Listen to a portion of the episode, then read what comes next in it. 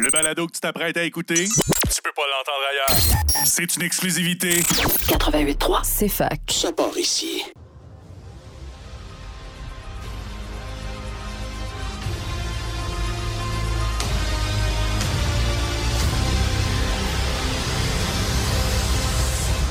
Bonjour tout le monde, bienvenue à votre heure de discussion de jeux de rôle, jeux de société et culture geek. Ici Alexandre Bélanger et je suis avec mes trois compères habituels, Hugo, Nathan et Alexandre Racine. Comment ça va les boys? Ça va très bien. Bien content de te revoir, euh, Alex. Ben oui, bien content d'être de retour avec vous autres. Bien oui, bien. Bon retour de wherever que t'étais qu'on sait mais qu'on dira pas en nombre. Ah, ben je vais peut-être spoiler moi-même. euh, Ah bon. Divulgacher. Divulgacher. Ça va être en lien avec quelque chose qu'on va parler plus tard. Je laisse le suspense pour l'instant. Donc, euh, qui dit 29 novembre dit 2-3 jours avant le début de décembre. Qui dit décembre dit euh, cadeau de Noël. Donc, devinez qu'est-ce qu'on fait cette semaine? Notre spécial cadeau de Noël. Donc, euh, chacun des animateurs cette semaine va vous présenter trois jeux. Un jeu qu'on va vous proposer pour les jeunes enfants. On, on- dit jeunes enfants, quand même en âge de lecture, écriture et de jouer des board games. Euh, on va vous proposer un jeu Gateway pour euh, la personne que vous aimeriez euh, in- Emmener du côté sombre des jeux de société. et, et ou des jeux de rôle. Pourquoi pas? Et on va finalement euh, vous faire une proposition pour euh, un cadeau euh, pour euh, le gamer ou la gameuse dans votre vie que vous voulez gâter. Et euh, on va commencer euh, immédiatement. Est-ce que Hugo, tu veux nous ouvrir le... Absolument, je peux ouvrir le bal. Donc, pour bien commencer ça, le premier jeu pour enfants que je proposerais serait Flamecraft. Euh, un jeu assez récent, sorti en 2022, qui euh, a malgré tout une très bonne cote, euh, 7.5 sur BGG. Euh, C'est un jeu de 1 à 5 personnes, donc vous l'achetez pour votre enfant ou pour un enfant un excellent jeu pour jouer en famille par la suite. Euh, c'est un beau jeu familial. Euh, on a vu euh, de style euro. Donc, dans ce jeu, tu as à bâtir un village. Et l'intérêt de ce jeu-là, c'est que tout le monde bâtit le, le village de manière coopérative. Ensuite de ça, c'est qui est en mesure de tirer le mieux son épingle du jeu qui va réussir à gagner. Donc, ça reste un jeu compétitif, mais qu'on construit tout le monde ensemble le village. Et euh, j'aime vraiment ce jeu-là. Je trouve qu'il est excellent pour les enfants parce qu'il est extrêmement mignon. Euh, c'est dans les visuels les plus beaux que j'ai vus depuis que je suis au club. En effet, pour avoir eu la chance d'y jouer là, très récemment, en fait, pour la première fois, Mhm. je me suis rendu compte à quel point c'était effectivement un cadeau génial pour des enfants. Mhm. Que ce soit euh, garçon ou fille, ça dérange vraiment pas. Il y a des dragons, il y a de tout, il y a des gâteaux. C'est un village dans lequel c'est Flamecraft. C'est dans lequel c'est un village dans lequel euh, il y a des petits dragons qui construisent et qui aident les humains à faire des pâtisseries, euh, des ressources et etc etc. Quels sont les dégâts si quelqu'un décide de, de sortir ça, de donner ça en cadeau? Euh, en cadeau, c'est euh, pas le, le jeu le plus donné, mais c'est pas si cher que ça. Euh, en français, ça peut se retrouver aux alentours de 65 dollars et le prix baisse en, an- en anglais à un 43. Mais bien que pour enfants, euh, je recommande des jeux en français. Donc, si vous avez un tout petit euh, qui est dans les arts, qui aime le visuel, pis ces trucs-là, euh. Flamecraft. Mhm. Monsieur Racine, Oui, ben, euh, moi j'aimerais ça laisser Nathan commencer parce qu'on a un lien à faire. bon, ok, Nathan, vas-y. Bon, ben, je vais commencer d'abord. Euh, moi, le jeu pour enfants, pour plus jeunes que je propose, c'est Dice Throne. Donc, euh, un jeu de dés qu'on a déjà présenté euh, dans l'émission. Un jeu de dés avec de- de- des cartes. Donc, il y a peu de règles. C'est pour ça que je le conseille pour les enfants. Et en fait, les règles sont par rapport, souvent par, par rapport au personnage que tu joues. Donc, les règles d'ensemble sont relativement faciles à comprendre. Et euh, c'est des jeux qui se jouent relativement. C'est un jeu qui se joue relativement rapidement. Parce que des fois, on sait l'attention d'un enfant est peu présente parce que bien, il, va, il aller faire autre chose, il est excité, il a de l'énergie. Donc, euh, c'est pas tous les jeux qui sont propices à cet environnement-là. Il y a quand même une bonne note sur BGG, donc 7.7 de notes sur BGG. Et euh, pas trop compliqué, comme je le disais. Donc, contrairement à un jeu euh, comme Flamecraft, qui est un jeu familial, Dice Throne, ce serait plus un jeu à jouer entre frères et sœurs. Entre frères et sœurs, entre amis, Entre à amis. portable à l'école Mhm. relativement facilement. Les boîtes sont faciles à, euh, à transporter. Et ça se joue à combien? De 2 à 6, sauf qu'une boîte va seulement permettre de jouer à 2. Donc, euh, mais c'est l'avantage, si ton enfant aime ça puis qu'il le fait découvrir à ses amis, ça se peut que ce soit l'autre parent qui dépense l'autre montant pour acheter l'autre boîte que ton enfant n'a pas. Est-ce que c'est encore dans les 45? Oui, en français, c'est 45. C'est euh, 35 en anglais, mais encore une fois, pour les enfants, comme Hugo l'a mentionné, le français est mieux. Là, ils vont être capables de le lire par eux-mêmes. Alex Racine. Ouais, ben là, on revient à moi pour de vrai cette fois-ci. Oh, ben voyons, toi.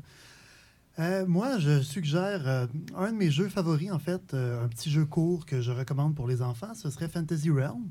Par contre, Fantasy Realm de base est un peu simple, puis je recommanderais, pour un enfant, par exemple, quelqu'un de, mettons, 8 à 14 ans autour d'eux, euh, la version Remix Marvel, qui est une version alternative qui est euh, plusieurs avantages, notamment ben, c'est des personnages de Marvel, des personnages qui connaissent ou qui connaissent pas, mais qui pourraient aimer, des couleurs plus intéressantes pour ça. Et les points sont beaucoup plus bas, donc ça se compte plus facilement. Il y a moins de multiplicateurs puis de gros chiffres, donc c'est moins terrifiant pour un enfant pour ça. Puis, euh, il y a beaucoup de... En fait, ce jeu-là est sorti entre Fantasy Realm et son extension. Donc, on remarque qu'il y a des mécaniques supplémentaires qui peuvent rajouter pour complexifier le jeu un peu, mais sans le rendre trop lourd. Puis ces mécaniques-là sont optionnelles. Donc, ça fait un beau gradient pour initier votre enfant à des jeux de plus en plus complexes avec la même boîte et les mêmes personnages qu'il connaît et qu'il aime. Donc, jeu de gestion de main. Oui, en effet. Gestion de main, euh, pige, draft open, comme on disait la dernière fois. Un draft ouvert et fermé. Il y a les deux, en fait. Puis, euh, pas tellement de draft, en fait. Pige. Pige Ouais, ouvert. ben, c'est ça, pige. Puis, tu, dans le fond, tu as le choix de piger sur le paquet ou tu as le choix de piger dans ce qui a été Ouais. discarté par les autres joueurs. Mais comme c'est discarté, c'est visible. Ouais. Euh, c'est intéressant comme jeu. Ça se joue en dedans de 20 minutes. Puis la boîte de Marvel coûte autour de 30 Donc, euh, Non, Quand assez même assez raisonnable. Dans les plus raisonnables qu'on a, on descend de prix. Là. ma note, euh, moi aussi, sur BGG était à 7.5, comme Mhm. pour Hugo. Donc, euh, dans le même range, de bien apprécier en général. C'est bon, ça. Alors, moi, je vais terminer au- cette, euh, ce- celui-là avec euh, Marvel Splendor. Splendor Marvel, à vrai dire. Euh, on connaît tous le jeu de Splendor, on en a parlé souvent, mais c'est essentiellement un jeu de construction de moteur. Mais là, c'est la saveur Marvel. Donc, à la place d'aller chercher des gems, vous allez aller chercher des super-héros qui ont, pour qui leur pouvoir représente une couleur. C'est un reskin essentiellement de, Mar- de Splendor avec le thème de Marvel.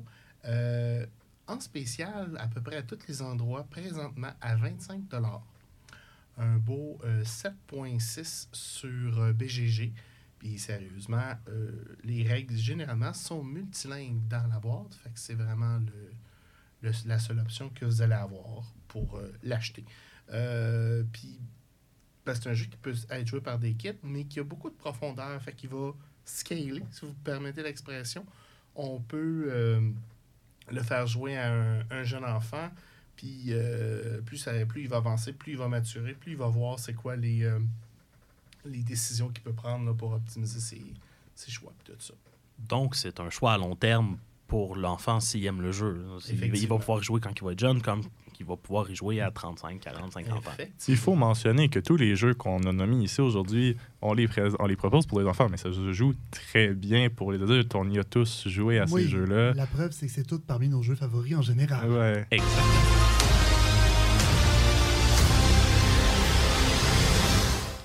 On est de retour à Ludo Radio. Cette semaine, on vous parle de nos, nos suggestions de cadeaux de Noël. Avant de partir à la pause, on a parlé des suggestions pour les jeunes enfants. Euh, maintenant, on va faire des suggestions pour la personne que vous voulez, euh, à laquelle vous voulez présenter les jeux de rôle, à laquelle vous voulez euh, lui- Les lui- jeux de société, les les- néophytes oui. à devenir. les, les néophytes, dans le fond, toutes les. des- Quelqu'un qui n'est pas dans votre hobby, mais que vous pensez qu'il y a du potentiel d'aimer ça. Ça peut aussi être une bonne entre-deux pour. euh, c'est plus tout à fait un enfant, mais il n'est pas encore rendu à comprendre des jeux hyper complexes. Donc, euh, Oui, Ça peut être la un, jeu, suite. un jeu d'ado, jeune pourquoi ado, pas? ou euh, adulte euh, qui qui a jamais joué à ça puis qui, qui, qui pense qu'il aimerait pas ça, mais des fois, tu oups, tu as présenté un. Ça, ça, ça y prend juste le bon. C'est souvent Voilà. ça. hein. Euh, je peux continuer à commencer. Euh, mon jeu que j'ai pour euh, introduire, euh, initier les gens au monde des jeux de société euh, est un de mes grands favoris. Euh, mes mon, un, dans mon top 3 euh, de, de mes coups de cœur, c'est Mysterium. C'est un jeu coopératif, purement coopératif, où il y a une personne qui incarne un fantôme, un décédé, et tous les autres incarnent des médiums qui tentent d'interpréter euh, des visions pour trouver comment est-ce que la personne morte est morte. Un peu à la clou. Ainsi, euh, à chaque round, il y a sept rounds, euh, le fantôme va donner des cartes vision. Je reste sur la thématique des cartes très belles visuellement. C'est après Flamecraft le deuxième jeu qui a les plus beaux visuels, à mon avis. Je dirais un petit peu plus a- abstrait, par contre, en Ça termes de visuel. carte, en effet, mais il y en a qui sont Mhm. pas exactement clairs. C'est vraiment pas clair et c'est ça qui, est, euh, qui met tout l'intérêt du jeu. C'est euh, le fantôme a des cartes, des belles peintures abstraites et il doit offrir une combinaison de peintures abstraites pour donner des indices. Les euh, médiums ont devant eux, par exemple, euh, une suite de pièces ou une suite d'objets. Euh, ils doivent déterminer lequel leur correspond. La seule manière pour identifier ça est d'offrir des belles cartes vision euh, qui sont plus. qui sont parfois assez difficiles à décortiquer. Et le fantôme n'a évidemment pas le droit de donner d'indices ou d'indiquer plus que ça. Euh, c'est un beau jeu qui a une cote de 7.2 euh, sur BGG avec seulement 1.90, euh, donc 1.9 sur 5 de complexité. C'est un jeu très simple. Et la personne qui va avoir le plus de complexité, bien souvent, ça va être celle qui joue le fantôme. Effectivement. quelqu'un qui est plus expérimenté ou qui connaît déjà le jeu, la difficulté pour les autres est de beaucoup diminuée. D'où tout l'intérêt, euh, si vous souhaitez introduire quelqu'un aux jeux de société, euh, d'offrir ce jeu-là, de se proposer pour y jouer en tant que fantôme, prendre un rôle peut-être un peu plus actif. Et euh, à ce moment-là, la personne qui joue euh, n'a pratiquement aucune règle autre que de tenter de déterminer qu'est-ce que la combinaison de cartes euh, signifie. C'est un très beau jeu que j'apprécie beaucoup. Puis en plus, euh, pour ceux qui aimeraient peut-être en apprendre un peu plus sur ce jeu-là, si vous avez un peu de temps devant vous, vous pouvez aller voir notre balado de Ludo Radio, où on en a parlé un peu plus en long. Vous pouvez avoir un meilleur aperçu des règles. En ouvrant la boîte, ça devient vraiment très clair. Pour, si vous êtes intéressé à l'acheter ici à Sherbrooke, il est disponible pour 70 Euh, C'est une version multilingue pour la bonne et simple raison qu'il n'y a pas de mots. Ce sont des cartes avec euh, des beaux dessins dessus. Euh, mais la boîte de règles contient les règles dans les deux langues. Merci, Hugo. Suivant, c'est Alex. Bah oui, je peux bien prendre la relève. Donc, euh, comme on disait tout à l'heure, moi, je reviens tout juste d'un voyage. J'ai eu la chance de visiter la belle ville de Carcassonne, qui m'a rappelé l'un de mes premiers amours, un des premiers jeux de société que j'ai découvert et qui me semblait en plein dans le thème. Carcassonne. Faut- des fois, il ne faut pas aller chercher bien loin pour le nom d'un jeu, surtout quand tu es un pionnier du euro, puis que les noms sont tous disponibles. On s'entend que Carcassonne, c'est un. Oui, c'est un classique, là. C'est un grand-père du jeu euro. C'est un des premiers et il est encore bien coté. Puis il y a encore des versions qui sortent ces années de-ci parce que c'est simple, mais c'est bon. C'est En un jeu de placement de tuiles, de placement de ressources, des, de gestion de la ville qu'on construit tous ensemble dans le but de tirer son épingle du jeu, de faire le maximum de points et de devenir le parrain, in a way, de Carcassonne en ayant le plus gros building, le plus gros champ, le plus gros, la meilleure route à votre nom, au dépit de vos, de vos adversaires qui essaient de faire la même chose. Et qui essaie souvent aussi de te voler ce, ce- cette route ou ce, ce- ce- ce- cette cité-là en, en plaçant euh, des travailleurs de façon très euh, tactique. Parfois subtil, en effet. Des fois, tu pensais finir ta ville quand soudainement, hop, ta ville vient de fusionner avec celle du voisin, puis euh, t'es plus majoritaire dedans. Donc, euh, c'est un jeu euro avec un peu plus de compétition active que d'autres jeux euro, mais quand même une scène non-offense entre les joueurs. Ouais, sauf quand le- le- la personne sort la tuile que- qui place de façon stratégique pour t'empêcher de fermer ta ville pour toujours te volant 15 points ou quelque chose comme ça. Là. C'est sûr qu'il y a des choses un peu tristes qui peuvent arriver, mais comme on disait dans ces jeux-là, en général, nuire à une personne est souvent pas la solution quand vous êtes plus que deux. Effectivement. Donc, euh, c'est toujours un pensez-y bien. Est-ce que le jeu est bien complexe ou. euh, Euh, ben, le jeu, en fait, a connu plusieurs extensions à travers les époques, Mhm. mais il se voit souvent attribuer une note autour de 1.8. Ouais, c'est Ah, ok, pige une ok. tuile, place une tuile. Là. C'est vraiment très C'est simple. assez simple. Ça s'emmène bien partout. Euh, moi, j'ai appris à jouer à ce jeu-là en voyage avec des amis parce que quelqu'un avait emmené ça dans son sac, puis on a tous été capables d'y jouer. C'est super simple, c'est vraiment bien. Puis, euh, le niveau de complexité, comme je disais, varie en fonction des extensions qu'on rajoute. Si on décide de toutes les mettre, peut-être qu'on est rendu avec un 2, mais c'est toujours très, très accessible. Mhm. Puis, c'est un jeu qui est, malgré son âge, très apprécié, avec des notes qui varient en, autour de 8 sur BGG. Donc, euh, Hum, sérieusement, si classique. vous n'avez pas ça dans votre Ludo, c'est un, c'est un bel ajout. définitivement aussi un beau bloc de départ pour quelqu'un qui pourrait s'intéresser au, au- au hobby et partir sa propre ludothèque. Donc, je le recommande. Et pourquoi pas l'acheter à un ami à proximité. Euh, la boîte de départ sans trop d'extension ou la boîte euh, spéciale Big Box varie beaucoup. Mais on parle autour de 60 pour la boîte de base, peut-être. Et on peut aller jusqu'à 130 si vous voulez prendre toutes les extensions avec. C'est peut-être un gros investissement quand on ne sait même pas s'il va s'intéresser à ça. Mais la boîte de base, c'est une excellente base. Ou, si vous l'avez déjà, puis la Big Box vous intéresse. Ben oui, vous pouvez upgrade puis profiter de ça pour euh, faire deux, trois cadeaux à des amis. Merci, Alex. Nathan, Ben, c'est quoi ta proposition? Parfait. Donc, ma proposition de jeu d'entrée euh, pour l'univers du jeu de société, c'est Clank a Deck Building Adventure. Ouh. Donc, euh, c'est sorti en 2016, donc c'est quand même relativement récent. Euh, c'est un jeu qui est euh, bien coté sur BGG, 7.8. Donc, c'est un jeu qui est apprécié de la communauté, avec une complexité, je dirais, dans la moyenne, c'est à 2.22.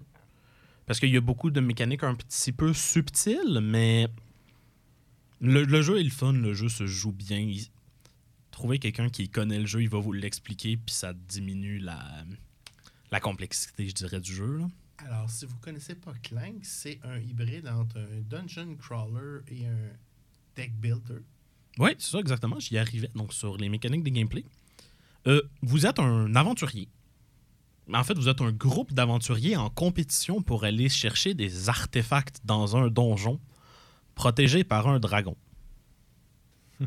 Et Le but de tout aventurier est de devenir riche et célèbre. le but de tout aventurier est de devenir riche et célèbre. Mais ne pas mourir du dragon. Aussi, Ça nuit beaucoup à la partie euh, Ouais. en profiter de la richesse et de la Ouais, célébrité. effectivement.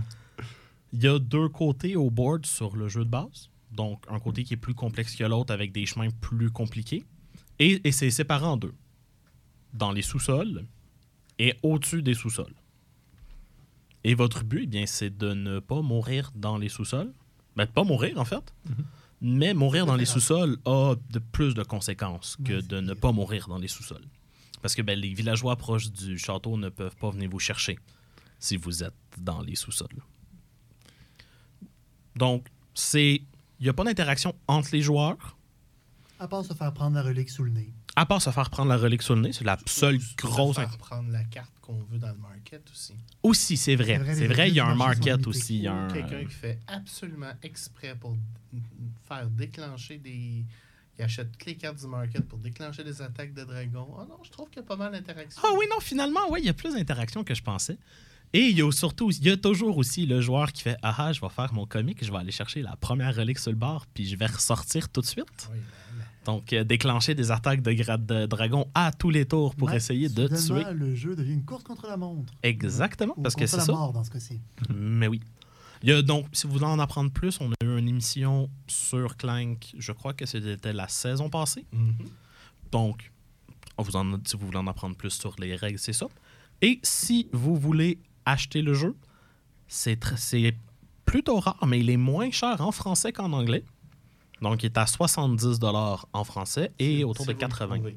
Ouais, c'est, euh, c'est- en effet, que c'est si vous le trouvez, il n'est pas disponible à beaucoup de places. Sinon, c'est 80 en anglais. Il existe des variantes intéressantes. D'ailleurs, si vos amis sont des tripeux de l'espace, il y a Clank dans l'espace. Puis il y a des cartes alternatives avec l'Égypte, si jamais vous avez des intérêts différents, puis que Il y a- l'esthétique peut attirer. Il y a aussi un mode Legacy. Ouais. Sur Euh, le jeu. et il y a Clank Catacomb, que moi, ce qui est Ah pressant, que je vous recommande parce qu'il y a une meilleure rejouabilité.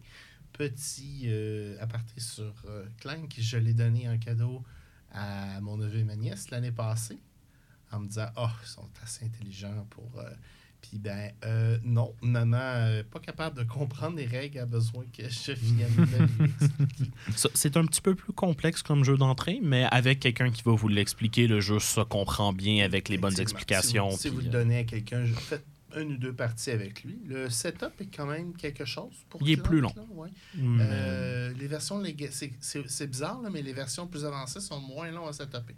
Euh, mais quand même un, un bon jeu. Là. Puis c'est un jeu qui va être joué euh, pas juste euh, en entrée, là, c'est ça. Donc, si c'est pas un jeu que tu offres comme premier jeu, un- un- c'est un excellent jeu comme deuxième jeu une fois que quelqu'un Ah l'a oui. découvert le monde. C'est ça. Faire le follow-up.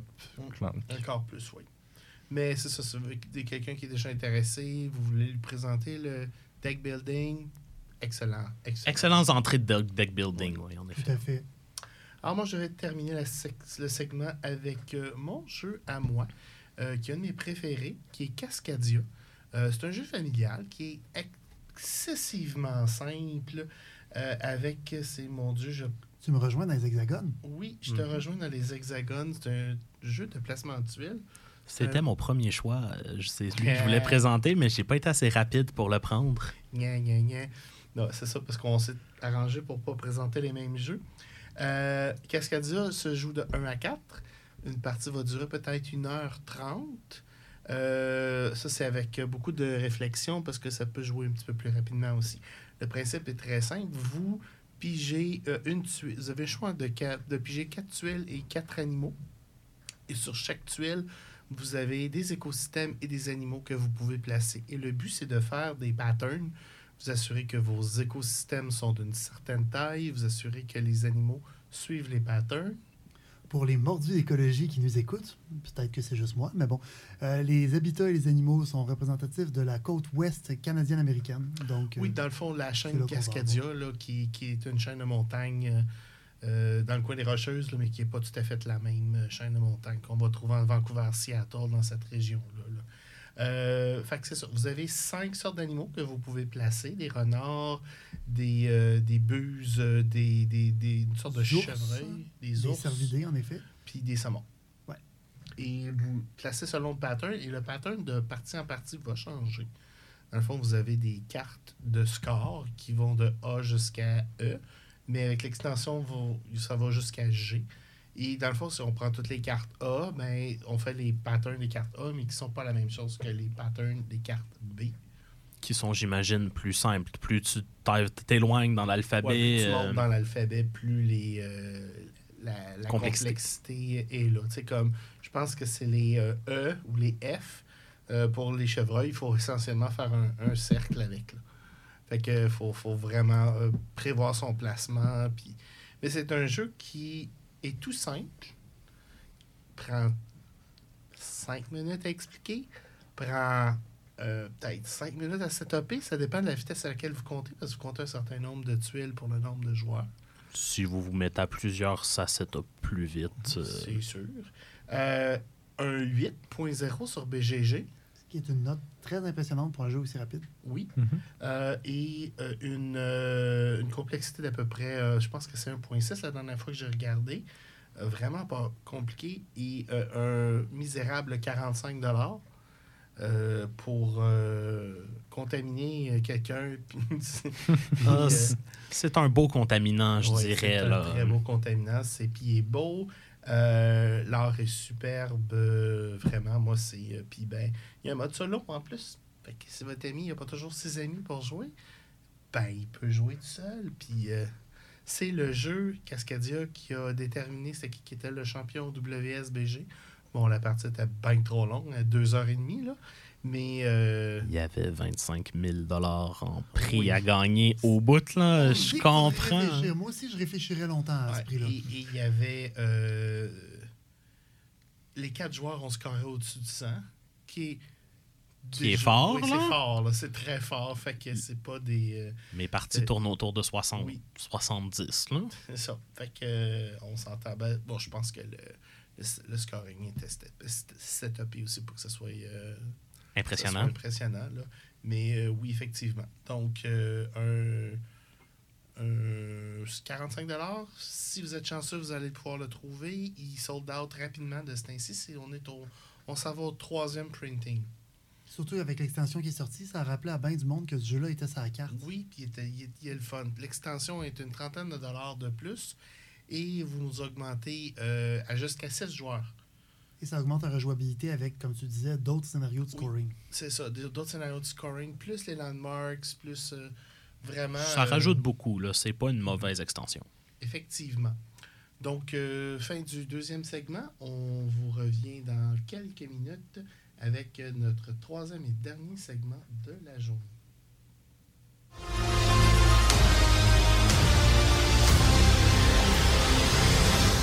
On est de retour euh, avec notre émission spéciale Noël à Ludo Radio. Avant la pause, on vous a parlé des jeux qu'on allait donner à quelqu'un pour l'initier aux jeux de société. Et là, on rentre dans la viande de l'émission avec euh, deux mini-blocs, dans le fond. Euh, L'initiation euh, est finie. On passe au gamer, au vrai gamer, là, que, que vous ne pouvez pas décevoir. là. Et euh, on split ce bloc-là en deux parce qu'on est une émission de jeux de société, et, mais on est aussi une émission de jeux de rôle. Donc, euh, pour commencer, on va faire le bloc jeux de société où on va vous faire nos quatre propositions. Et vous allez voir que moi, je ne vous fais pas de proposition de jeu de rôle, spoiler alert. Et on va aller à jeu de rôle à la fin, les trois, et vous allez comprendre quand je vais présenter mon jeu, pourquoi moi, je ne vous présente pas de jeu de rôle. Alors, Vous allez être surpris, vous y croirez pas. Hugo, Oui. c'est bon pour commencer, continue.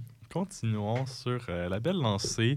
Si vous avez un ami qui est un endurci des euh, jeux de société et que vous souhaitez lui offrir un nouveau jeu pour Noël, ma proposition pour vous euh, pour ce temps des fêtes serait Above and Below, qui est un merveilleux jeu narratif.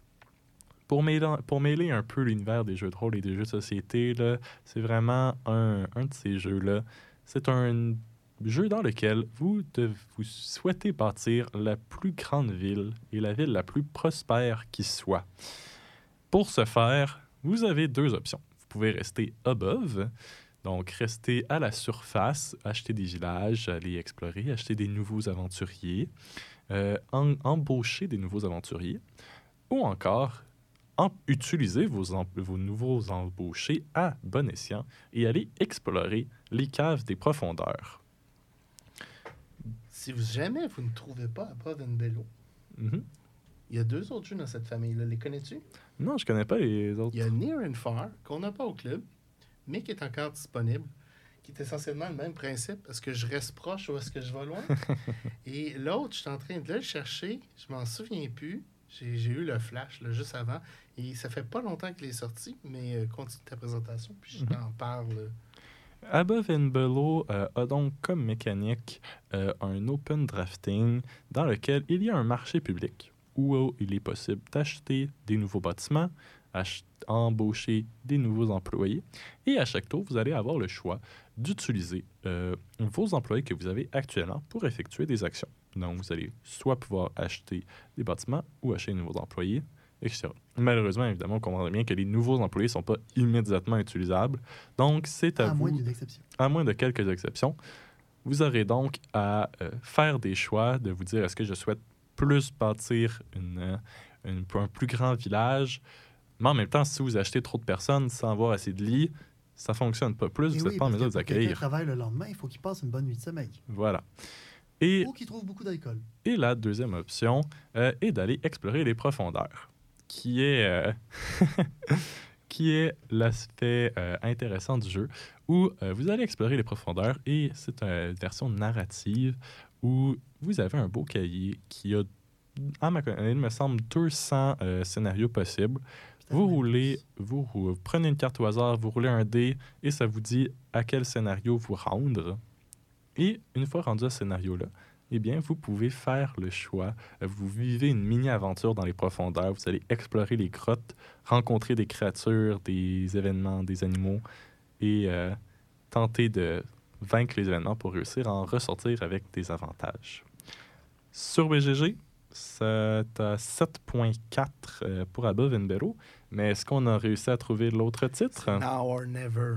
Now or Never. Donc, Above and Below, Near or and Far ou Now or Never. Ils ont essentiellement la même mécanique, des histoires Mhm. différentes, un petit peu, une saveur différente, mais qui reviennent pas mal au même. Je Mhm. pense que Now or Never n'est pas encore sorti. C'est la prochaine itération Ah. de Red Raven Games. Donc 7.4 sur BGG pour Above and Below avec une difficulté de 2.5. Euh, comme on a dit, malheureusement, euh, j'ai réalisé qu'elle était sold out. Dur à trouver. Si vous réussissez à en trouver ou à trouver un de ses frères, euh, ça tourne aux alentours de 60 Merci, Hugo. Alex, ta proposition?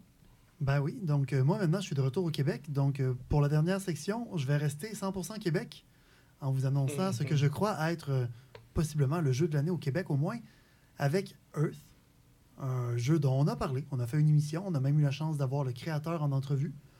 Donc euh, on en a parlé amplement, mais je voulais le rappeler à nouveau. C'est un jeu qu'on peut avoir en français pour à peu près 70 dollars et en anglais pour 55. Donc euh, c'est somme toute abordable pour un jeu d'une si grande qualité. C'est très beau. C'est tellement vraiment un beau. beau jeu. C'est un- une salade de mécanique aussi. Oui, il y en a pour tout le monde. C'est fantastique, mais sans être trop complexe. Euh, BGG lui donne un score de 7.7 et une euh, complexité de 2.87. Et à 204 personnes. 204e sur la liste, je trouve qu'il est underrated. Oui, il n'est pas encore euh, immensément connu, mais ça devrait augmenter si jamais il y a une extension qui sort bientôt.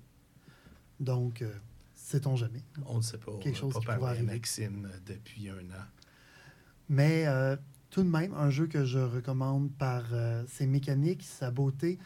Aller chercher les cartes, construire sa forêt, le dynamisme entre les joueurs. Euh, les règles sont riches et quand même assez simples.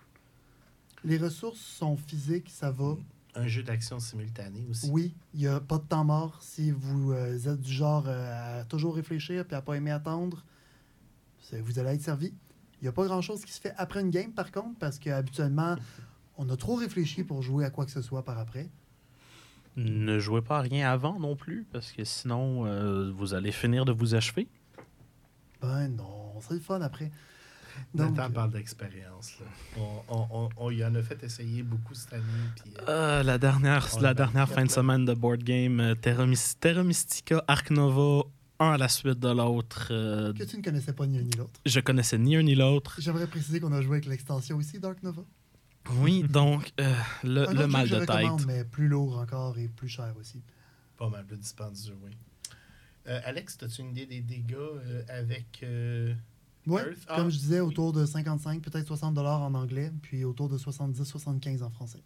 Pour un jeu au Québec, c'est surprenant que le français soit plus cher que l'anglais. Évidemment, par contre, la première langue, comme euh, en entrevue il l'avait confirmé, c'était l'anglais, la première langue, pour le rendre le plus accessible possible à travers le monde et par le Kickstarter. Puis le publisher est ontarien, donc. euh, C'est moins surprenant soudainement.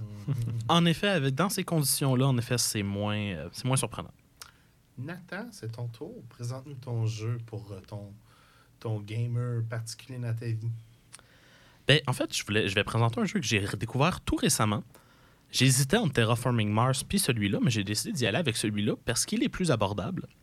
C'est Mystic Veil. Oh, un beau jeu présenté récemment, Oui, tout à fait. Je me Ah. souviens, euh, il y a à peine quelques mois, d'avoir présenté ce jeu-là. En effet, tu m'as, puis tu m'as vendu, donc j'ai voulu l'essayer. J'ai fait euh, quatre parties dans les Quand trois même. dernières semaines, Quand même. dont deux à la dernière soirée board game. Donc, euh, c'est un jeu qui est un jeu de construction de deck et construction de cartes. Surtout des Parce cartes, que comme moi, ton nombre de cartes dans ton deck ne changera pas. En effet. Donc, et c'est un marché ouvert aussi à tout le monde, donc tout le monde peut avoir accès, voir les cartes du marché. Et il y a deux marchés. Le marché pour améliorer tes cartes et un marché avec des passifs euh, qui reviennent à toutes les tours que tu peux acheter avec de l'argent spécial. Des ressources particulières. Des ressources particulières, merci. Donc, c'est. je- J'aime ce jeu-là, en fait, parce que un peu comme Earth, il n'y a pas vraiment de tour. Quand tu finis ton tour, tu prépares tout de suite déjà ton prochain tour, tu fais ton champ tout de suite. Donc, Moins de temps mort, donc. moins de temps mort. Puis si les trois personnes sont relativement habituées aux jeux de société, ben il- leur, leur, leur tour vont être prévus. Fait que le temps que tu fasses le tien. Mhm. Des fois, ça m'arrivait, je comme je finissais mon tour, j'étais en train de placer mes cartes, je me relevais la tête, c'était à moi. Oui, à deux ou trois, c'est souvent quelque chose qui va arriver. À quatre, il y a un peu plus de temps mort. Oui, à 4, il y a un petit peu plus de temps mort, Mais oui, ça joue très bien. Euh, c'est un push your luck aussi, donc, euh, Ah oui. donc euh, mais, mais éventuellement, il y a une façon d'enlever le push your luck et de jouer tes 18 cartes par tour à toutes les tours. Ça se fait. Je l'ai fait trois fois. C'est une stratégie qui fonctionne bien. Oui, tu fais généralement beaucoup de points avec ça. Donc, pour les dégâts, si vous voulez acheter le jeu de base, c'est 56 en français. Ben, euh, non, il ne serait pas en français, c'est juste en anglais. Malheureusement. 56 pour le jeu. Et si vous voulez acheter les Essential Edition à 98 et 98 mais elle vient avec trois extensions qui sont 30 chaque. Si tu les achètes de façon séparée. Donc, c'est ce qu'on a au club, nous. C'est notre choix qu'on a fait ensemble. Et euh, J'ai hâte d'essayer les extensions. Je ne l'ai pas joué avec les extensions encore parce que je voulais me donner du temps d'apprendre le jeu de base. pour l'essayer avec les extensions, par contre, je vais recommander à toute personne qui veut se lancer dans l'expérience de se prendre une deux heures pour trier le jeu. Parce qu'en jouant avec les extensions, le jeu doit être trié différemment au complet. Hmm. Ah. Et ah, mon euh, bout préféré, le setup. Oui. Mais une fois que c'est fait, le jeu est jouable uniquement avec les extensions. Ce qui devient particulier. ouais, fait que c'est pour ça que je voulais attendre. de le- je je vais peut-être, on va peut-être essayer de trouver une façon de le pouvoir jouer avec les extensions et de, ou au jeu de base, dépendamment de ce qu'on veut. Parce que découvrir le jeu avec les extensions, j'ai l'impression que c'est légèrement compliqué. Oui non. Les extensions rajoutent de la rejouabilité en, en divisant le paquet en plusieurs, ce qui fait que les cartes achetables changent, ce qui fait que ton marché devient plus spécialisé sur un thème. Ah, ok. Ah, ben finalement, Mais ça change pas grand-chose. S'il y a de quoi, c'est moins compliqué parce que le thème fait que toutes les cartes ont des mécaniques qui se ressemblent un peu. En effet, je me demandais pourquoi est-ce que sur BGG, le score était moins... Et, là, ils ont le même score, un score de 7.3, qui est respectable pour un jeu, Mhm. mais que la difficulté diminuait quand tu rajoutais l'Essential Edition. Maintenant, voilà. je sais pourquoi. C'est pour ça. Une difficulté de 2.26, là, tous mes jeux tournaient dans le même euh, range de difficulté. Merci, Nathan. Alors, c'est mon tour. Et moi, je vais vous présenter le dernier jeu de société que vous pouvez acheter. Le dernier. L'ultime jeu de société. Le grand frère de celui qui est au rang numéro 2 présentement. Le rang numéro 2 sur BGG, c'est Gloomhaven. Et moi, je vous présente. Frosthaven. Donc, le petit frère, s'il est sorti non, après... non, non, son grand frère. Il est pas mal plus grand. Ah, OK. Il est plus jeune, mais il est plus, il est plus costaud. Ah, pas OK. mal plus costaud, il a mieux mangé. Alors, si vous êtes familier avec Gloomhaven, essentiellement, Frosthaven, c'est la même chose, mais juste plus complexe. Vous avez une note de 8.9 sur BGG et un crunch de, tenez-vous bien, 4.34. Euh, J'aimerais revenir à 8.9. Oui, Vous savez que ça, ça veut dire qu'il y a des milliers de personnes qui l'ont évalué et que pas mal tout le monde a donné 10 ou 9 à ce jeu-là? Mhm. Parce que tout le temps, 2, 3 Oh, drôles qui vont donner un 2. haters en Christie, là. Euh, il est en train de propulser tranquillement. euh, il a breaché le top 50 euh, vu là quelques semaines. Il est position 44. Et la beauté de la chose, c'est qu'il n'est pas si dispendieux que ça. Il Pas était cher quand il est sorti parce que c'était euh, il était désiré. Pas Mais si dispendieux que ça. Ça veut dire quoi? Ouais, des 300 guillemets. 239 pour la Ah. boîte en anglais. Alors vous allez me dire, Ah, c'est parce que tu vas jouer 50 games puis il n'y en a pas une pareille dedans.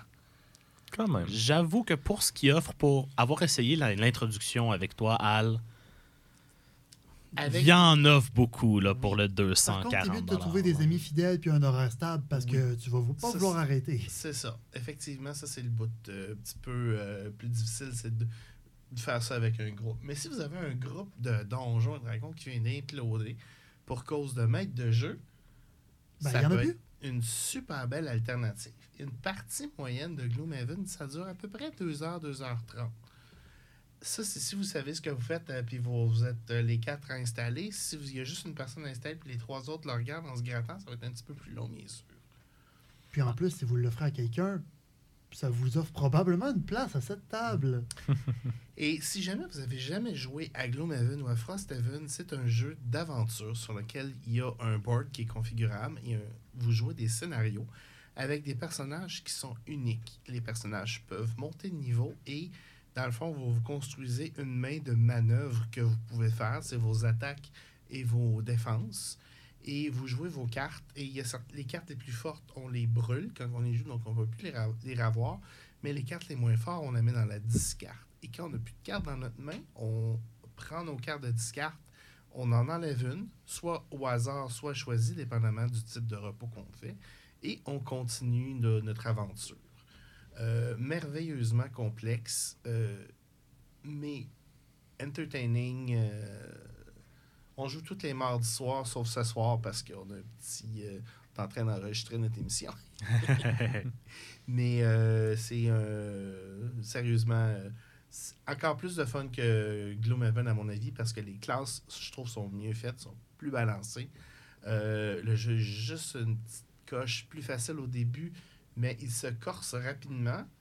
Euh, et il y a plein de mécaniques de gestion de l'outpost entre chaque aventure qui sont super intéressantes et qui vous font euh, qui vont beaucoup influencer vos, décisions. Puis on a plus l'impression d'être immersé dans ce jeu-là que dans Gloomhaven. Dans Gloomhaven, on peut jouer puis on n'a pas l'impression que ce qu'on fait influence bien ben la ville. Mais dans Frosthaven, on décide c'est quoi la prochaine building qui va être construit. Donc, si je comprends bien, euh, un bon cadeau à faire à votre ami qui arrête pas de parler de Baldur's Gate 3, puis combien il aime ça, puis combien c'est le fun, puis combien il aimerait ça jouer avec des amis à un jeu de société similaire. Je te dirais que Baldur's Gate 3, c'est tellement euh, riche, c'est pas la même expérience que vous allez avoir. Mais c'est une expérience tactique intéressante. C'est plus un défi, c'est plus un casse-tête de genre pas se faire ouvrir par les monstres. Plus proche de. XCOM. Oui. Un fan de XCOM Oui. 2 Un- va s'y retrouver dans euh, Gloomhaven. Absolument. Puis on peut aller chercher l'application Forteller qui est pas super dispendieuse. À peu près, euh, de mémoire, c'est 25 Ben oui, Et- quand vous avez déjà mis 250 sur la boîte, pourquoi pas. hein? Qu'est-ce que 25 de plus? 230. Oh, pardon, pardon. Plus Puis, taxes. euh, oui, c'est sûr, plus taxes. Ben, vous avez la voix très suave de, voyons, euh, Boromir, euh, comment il s'appelle? Donc là, j'ai un blanc de mémoire. Là, mais Ah, c'est un quoi son narrateur nom? extraordinaire. euh, Sean Bean. Sean vous Bean, avez la oui, narration de Sean Bean en anglais. qui ne meurt pas dans cette Ben histoire-là. c'est le narrateur. De ne pas avoir de corps présent. Donc, euh, ça fait, ça conclut notre troisième bloc et on vous revient euh, pour le quatrième bloc dans quelques minutes.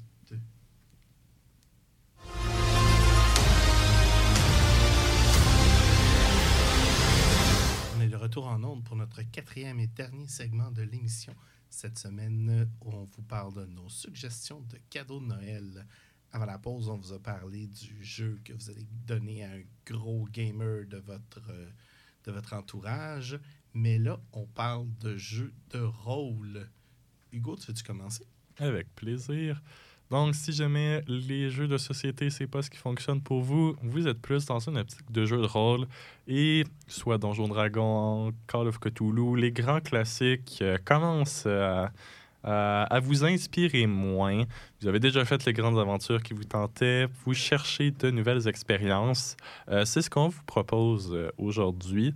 D'autres versions, euh, d'autres jeux de rôle possibles, alternatifs. Pour ma part, euh, je vous propose Kids on Bikes, qui est un jeu extrêmement simple, un livre et un livre assez court, contient toutes les règles, contient des scénarios. Euh, c'est vraiment un pick and play. Les euh, règles se résument en 12 pages. C'est assez simple, c'est ouvert à tout le monde, c'est très plaisant. Le jeu, comment il fonctionne, c'est un système, contrairement à Donjon Dragon qu'on a discuté à plusieurs reprises, qui est beaucoup plus narratif, euh, au sens où euh, tout le monde a des avantages, des plus grands bonus, des plus grandes difficultés. Oui, on roule des dés, mais l'aspect est surtout centré sur raconter une histoire de manière collaborative. Contrairement à Donjon Dragon, où c'est un maître de jeu qui raconte une histoire et les joueurs y réagissent, dans Kids on Bikes, euh, oui, il y a un maître de jeu, mais c'est tout le monde qui construise l'histoire ensemble. Tout le monde est invité à créer des parties de l'histoire, à raconter soi-même des moments. Très intéressant quand il y a 4 DM autour de la table qui décident de partir une partie. C'est euh, effectivement l'autre point. Si vous êtes entouré euh, de, de, DM et que vous souhaitez tous DMer, euh, eh bien, c'est un, c'est un beau jeu pour le faire. Avec un assez bas prix. la Kids on Bikes Deluxe Hardcover à un maigre 35 et très récemment euh, le nouveau deuxième édition euh, qui est en pré-order euh, dès maintenant à 40 pour une version améliorée. Il existe aussi une version dans l'univers des sorciers sur des balais. Effectivement, qui est Kids on Brooms au lieu de Kids on Bikes. Et à ne pas confondre avec le jeu de société du même nom. En effet. Donc, moi, je vais vous emmener dans un autre univers donc, euh, j'avais dit rester québécois et je tiendrai parole avec la fin du monde viking. Vous allez me dire en quoi c'est québécois? Eh bien, c'est fait par des Québécois. Donc, je vous présente Ragnarok, euh, le jeu de rôle, souvent appelé Ragnarok Fate of the Norm, puisque c'est leur module, leur livre les plus populaires. Donc, euh, c'est un jeu où il n'y a pas de dés, il n'y a même pas vraiment de points de vie. Tout ça est en fait des runes que vous tenez dans un petit sac. Et ce que vous pigez à votre tour détermine les actions que vous pouvez faire. Quand vous prenez du dégât, vous perdez de ces runes-là, déterminant aussi les actions que vous ne pouvez plus faire. Donc, il y a une espèce de faire avec ce qu'on a. Puis quand on se fait affaiblir, on a des capacités qu'on perd en combat. Le jeu très très brutal qui va mener à plusieurs morts de personnages. C'est la fin du monde. Tout s'écroule. Il y a des monstres partout. Il n'y a plus de soleil. Il n'y a plus de nourriture. Euh, donc mourir. Ça va mal. Mourir, c'est normal en fait. Ça sonne comme 2023. Donc, euh, par contre, l'avantage, c'est que dans ce monde-là, on a un niveau de personnage, évidemment, comme dans plusieurs settings, mais on a aussi un niveau de joueur. Puis hmm. quand votre personnage meurt, si des funérailles vikings sont faites pour votre personnage, donc il ne faut pas que tout le monde soit mort et qu'on ait abandonné les corps, mais si on réussit à faire des funérailles vikings à votre personnage en racontant ses exploits, votre niveau de joueur peut augmenter, ce qui vous débloque d'autres classes et d'autres races que vous pouvez utiliser. Donc mourir est pas grave. mais quasiment souhaitable par bout. c'est un jeu spécial, puis vraiment très, très différent de je me construis un personnage qui est inclus dans l'histoire, puis je veux vraiment qu'il reste, puis qu'il se développe des relations avec tout le monde, puis je suis attaché à mon personnage. Ça brise complètement le moule classique de jeu de rôle. Mm. C'est super intéressant, c'est fait au Québec. Le livre en français est même moins cher en ce moment pour à peine 75 Ce qui est moins cher, mais après Hugo, j'ai l'air vraiment cher. Hmm, je t'aiderai pas avec ça, parce qu'ensemble, moi et Hugo, on coûte 70 donc... Euh, donc, si tu veux y aller avec le tien.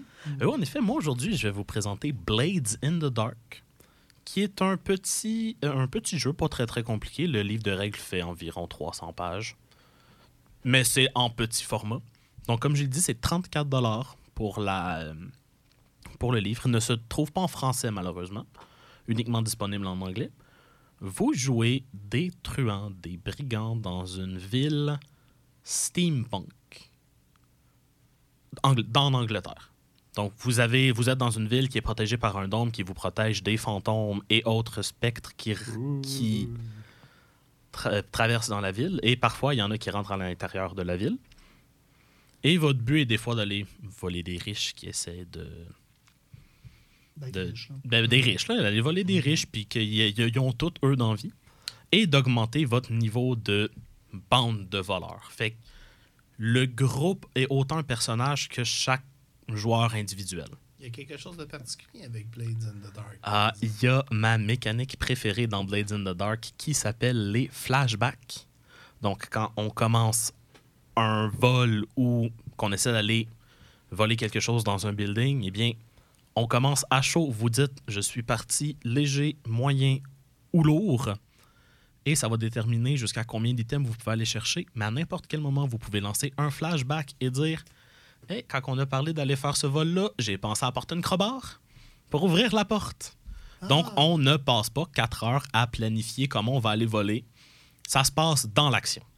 J'avais déjà vu le nom, je m'en souvenais juste plus, mais quelqu'un l'avait proposé comme règle alternative pour Shadowrun, qui est très, très, très, très lourd oui, mais c'est ça. que, et, c'est une mécanique relativement facile à appliquer dans d'autres jeux de rôle.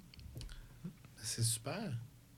Un truc que j'aime beaucoup dans Blades in the Dark aussi, c'est que les actions ne réussissent pas tout le temps. Ah non, c'est encore une fois, c'est un système à dice pool, comme j'avais présenté Star Wars la semaine passée. Il y a une quantité de dés que vous lancez et vous réussissez sur un 6. C'est des systèmes de D6. Vous lancez 3 D6 et si vous avez un 6, l'action réussit. Mais il y a des, des échecs avec... des réussites avec complications. Exactement. Donc, ce qui est entre 2, 3, 4 ou 5, c'est des échecs avec complications. 1, c'est un échec, tu t'es planté et euh, ça va pas bien. Et 6, c'est un succès. Merci beaucoup, Nathan. Alors, euh, j'espère que vous avez apprécié nos suggestions de cadeaux Noël. Bien sûr, il y a un paquet de jeux qu'on vous proposerait aussi, euh, comme par exemple Dune Imperium ou euh, Heat, Terraforming Nova, Mars. Tout à. Terraforming Mars, Skyteam que je vais présenter bientôt, Ark Nova. Euh, Il y en a tellement, mais bon, il y a un moment On a donné, il juste faut choisir. Puis on a juste une heure pour vous en parler. Si vous voulez en découvrir plus, on vous invite à notre soirée board game ce soir dès 18h comme d'habitude, où vous allez avoir le libre choix de